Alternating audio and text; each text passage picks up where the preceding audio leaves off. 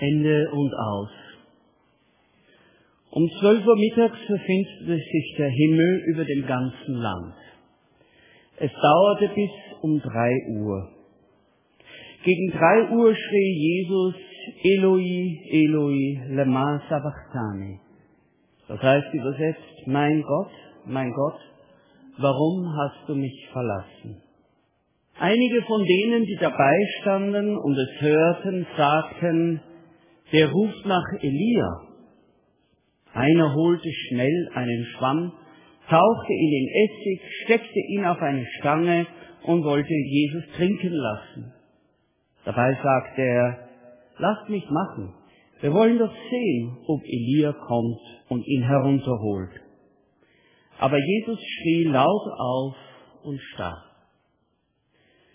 Mein Gott, mein Gott, warum hast du mich verlassen? Dieser Schrei ist wie eine Schale, in die sich die bittersten Erfahrungen gesammelt hatten. Erfahrungen aus den letzten Tagen und Wochen Jesu. Dieser Schrei ist aber auch eine Schale, in die sich alles Leid von Menschen aller Zeiten sammelt. Was ist am Kreuz eigentlich zu Ende gegangen? Und was bedeutet das für uns? Am Kreuz ist zu Ende gegangen, dass Jesus das Vertrauen seiner Freunde verloren hat. Das ist ein zu Ende gehen. Das war eine bittere Erfahrung, über die Jesus nie gesprochen hat. Er hat das Verständnis und das Vertrauen seiner Freunde verloren. Enttäuschung und Zweifel machten sich unter ihnen breit. Fremdheit schlich sich ein und schuf Distanz.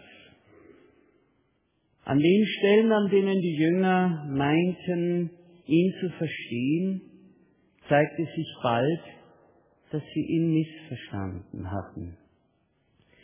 Die Jünger reagierten auf ganz unterschiedliche Weise. Die meisten flohen und tauchten im Moment der Verhaftung unter. Petrus hatte lauthals angekündigt, wenn dich auch alle verlassen, ich nicht. Doch nur wenige Stunden später knickte er weg aus Angst um seine eigene Haut, wo seine Angst schneller war als sein Kopf. Er verleugnete Jesus dreimal in Hörweite zur Steinsäule, an die Jesus gebunden war. Er verfluchte sich selbst. Der Schlag soll mich treffen, wenn ich diesen Menschen kenne. Das heißt es in der Schrift. Er verfluchte sich selbst. Und ein anderer seiner Jünger war so wütend enttäuscht über das Scheitern des messianischen Putsches, dass er ihn gegen Lösegeld an die Miliz des Hohen Rates verriet. Es muss schrecklich sein, wenn Menschen alle Freunde verlieren, von ihnen verraten und verkauft werden und sie wissen, die verstehen mich nicht mehr, ich bin ihnen zum Rätsel, zum Anstoß geworden. Jesus ist durch diese Erfahrung gegangen und ist darum denen nahe, die solche Erfahrungen kennen. Ein zweites. Jesus hat seine Ehre und den Schutz der Menschenwürde verloren. War die zuvor beschriebene Erfahrung bitter, ist diese ungleich bitterer. Er erfuhr Lüge und Verrat bei der Verurteilung.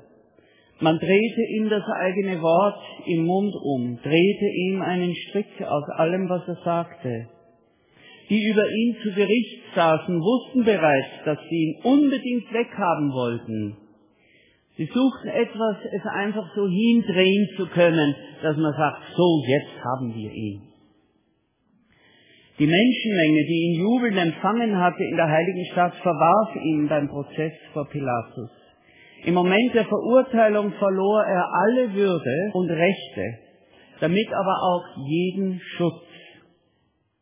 Mit dem Augenblick der Verurteilung durfte, wer wollte, ihm ins Gesicht schlagen, ihn anspucken, tröten und verhöhnen.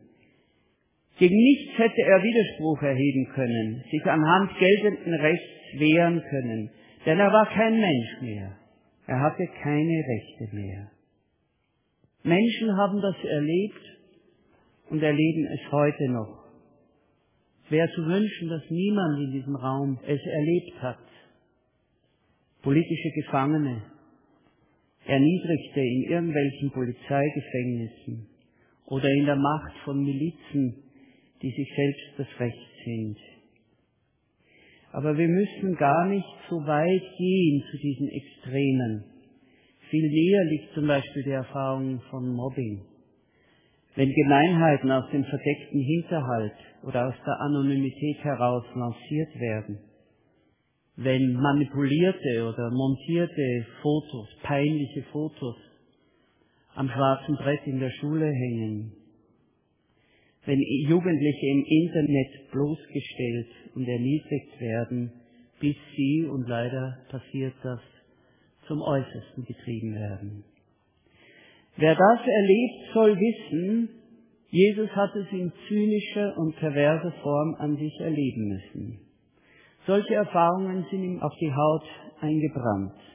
Er ist Leidensgefährte aller, die Ähnliches erfahren. Aber noch anderes sammelt sich in diesem Schrei, mein Gott, mein Gott, warum hast du mich verlassen? Seine guten Absichten und sein Glaube wurde in den Schmutz getreten.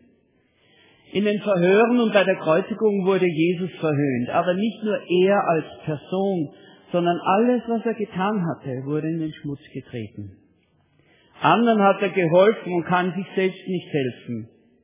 Er hat auf Gott vertraut, der soll ihm jetzt helfen. Du, Messias Gottes, zeig uns, was du kannst. Steig herab vom Kreuz, dann, ja, dann wollen wir an dich glauben. Wie der Psalmist schon sagt, sie schütteln ihren Kopf und sagen, wo ist nun dein Gott? Sogar in der letzten Minute seines Lebens ging das weiter, als er mit hebräischen Worten seine Gottverlassenheit hinausruft, Eli, Eli, lama sabachthani, rennt ein Wachtposten los und holt den Schwamm mit Essig und Galle. Diese Mischung aus Essig und Galle war damals ein narkotisierendes Mittel, um die Schmerzen kurzzeitig zu bekämpfen, nicht um dem Verurteilten etwas Gutes zu tun damit, sondern damit er noch ein bisschen länger durchhalten und leiden kann. Und dieser Mann Ed, dieser Soldat, wartet einen Moment, das geben wir uns noch. Vielleicht kommt ja Elia vom Himmel und hilft ihm. Er hat Gott vertraut. Der soll ihm jetzt helfen. Spott, mieser Verriss auf alles, was Jesus heilig war, für das er sich mit Leib und Seele eingesetzt hatte. Es gehört zu den schlimmen Erfahrungen, wenn die eigenen guten Absichten und der eigene selbstlose Einsatz verrissen und beschmutzt werden. Wer das erlebt, wenn solche Erfahrungen verletzt und gedemütigt haben, der soll wissen, Jesus kennt die Erniedrigung, die Wut, die Ohnmacht, die dann in einem Menschen hochkocht, die Trauer, über die Zerstörung seiner Ideale und all dessen, was er gut gemeint und vielfach wahrscheinlich auch gut gemacht hat. Noch etwas kommt ans Ende, sammelt sich in diesem letzten Schrei. Die Trauer darüber, viel zu früh aus dem Leben gerissen zu werden, in Gethsemane kämpfte Jesus bis an die psychischen Grenzen gegen den Tod. Er war ein Mann mit 30, 31 Jahren.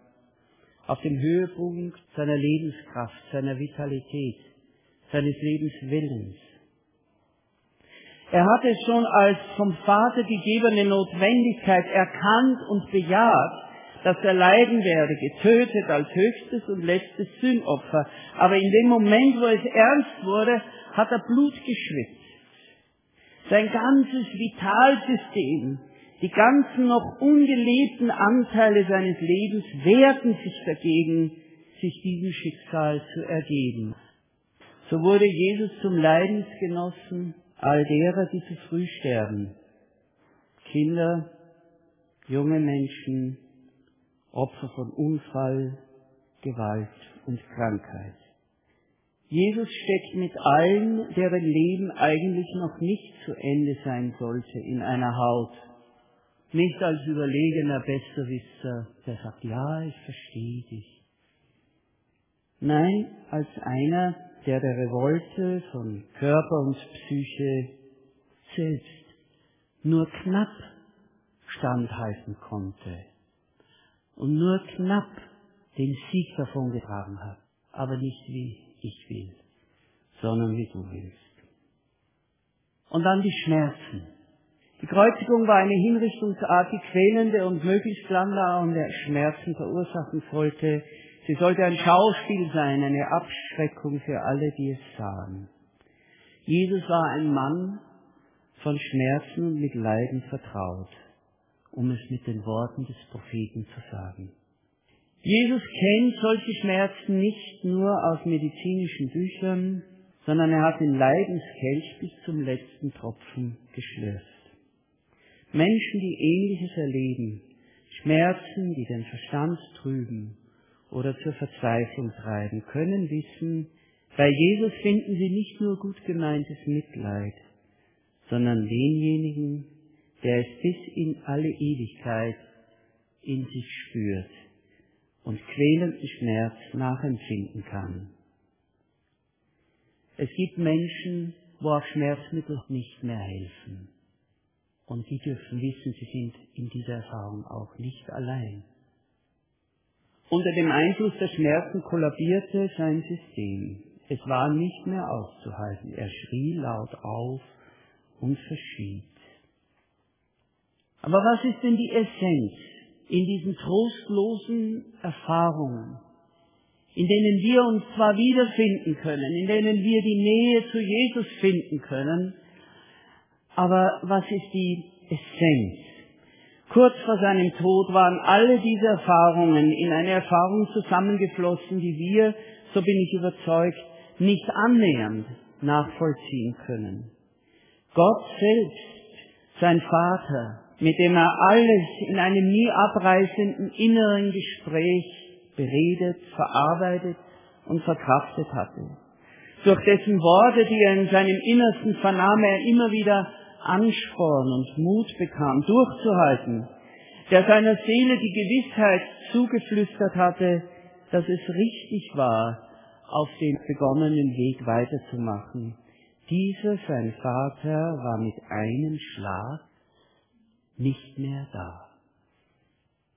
Gähnende Schwärze. Mein Gott, mein Gott, warum hast du mich verlassen? Alles brach ein. Die Gegenkraft zu allem Leid war plötzlich fort. Selbst die begleitenden Zeichen Erdbeben und Sonnenfinsternis waren angesichts dieser Geschehnisse mehr als ambivalent. Was wollten diese Zeichen sagen? Könnte es nicht einfach heißen, dass jetzt auch der Himmel noch ein letztes Grollen von sich gibt gegen den nun entlarvten Falschmessias?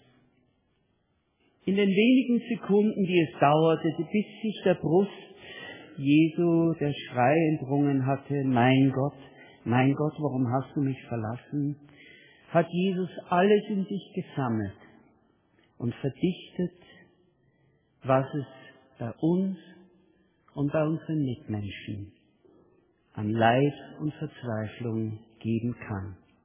Die Erfahrung, dass man seine Freunde verliert, ihnen fremd wird und sie an einem zweifeln. Die Erfahrung, dass man seine Ehre und den Schutz der Menschenwürde verliert. Die Erfahrung, dass die besten Absichten in den Schmutz gezogen werden.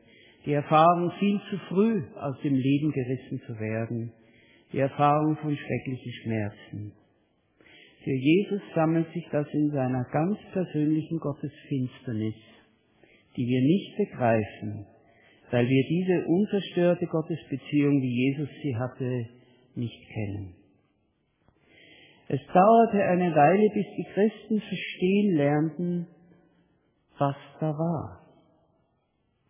Dass in diesem einen Moment unsere Gottesnacht, unsere Gottesflucht und unser Gott, unser Gottesverrat nicht auf unser Haupt sondern auf Jesus gefallen ist. Seit Jesus unter dem Bann der Gottverlassenheit gestorben ist, müssen wir nie mehr von Gott verlassen sein. Weil er, der in engster Vertrautheit an der Brust des Vaters gelegen hat, wie Johannes sagt, den absoluten Gefrierpunkt seiner Seele erleben musste, ist unsere Gottesverlassenheit nicht der Endpunkt. Und die Kälte, die wir von außen oder innen erleben mögen, kann von der Wärme des lebendigen Gottes belegt werden. Wenn das aber so ist, dann verliert das Ende und aus jene bannende Magie, die es ausmacht. Es verliert seine zwingende Macht, Ende und aus zu sein. Jesaja sagt, wir hielten ihn für den, der geplagt und von Gott geschlagen und gemartert wäre. Aber er ist um unserer Missetaten willen verwundet und um unsere Sünde willen zerschlagen. Ein Gebet von Klaus Banner. Herr, mache uns stumm heute, schweigsam, aufmerksam für Schmerz und Leid, damit wir nicht wegschauen müssen, fliehen zu den zahllosen Glücksbringern unserer Welt. Mach uns aufmerksam für dich am Kreuz. Lass uns hinschauen, konzentriert und mit wachem Herzen. Rücke uns näher und nimm unsere Blicke gefangen für dich am Kreuz, damit wir lernen hinzuhören, wenn sich die Leiden dieser Welt nicht mehr verschweigen lassen, wenn Menschen wie du am Kreuz ihr Antlitz verlieren. Herr, mache uns aufmerksam auch für unsere eigenen Schmerzen, weil wir wissen, dass du sie am Kreuz zu dir genommen hast. Amen.